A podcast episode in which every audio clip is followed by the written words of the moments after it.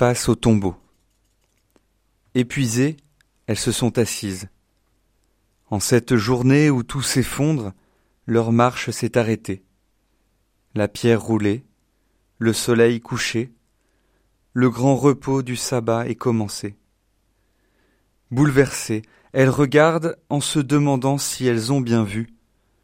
Serait-ce la fin de l'histoire? Le centurion, saisi d'une grande crainte, ne s'est-il pas exclamé Vraiment, celui-ci était fils de Dieu? Comment Dieu a-t-il pu mourir? Combien de femmes, de mères, se sont assises au bord du tombeau d'un fils, d'un mari, d'un ami? Vraiment, celui-ci était la chair de ma chair, l'os de mes os. Comment Dieu a-t-il pu le laisser mourir? Le silence de la mort se confond alors avec le sentiment de l'absence. Dieu qui se tait à cet instant, existe-t-il vraiment? M'aime-t-il vraiment? La petite flamme de foi est alors bien fragile face au scandale de la croix. Jésus ne nous a pas promis une vie sans épreuves.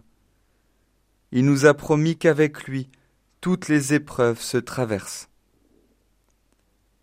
Pouvons-nous reprocher au Père de se taire, lui qui nous a donné sa parole, son Fils unique, et qui ne l'a pas repris même quand il a été cloué sur la croix?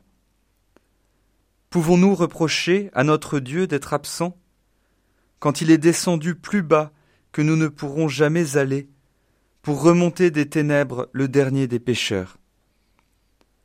Pouvons-nous reprocher à notre Dieu d'être impuissant, lui qui a vaincu la mort au matin de la résurrection? Femme, pourquoi pleures-tu?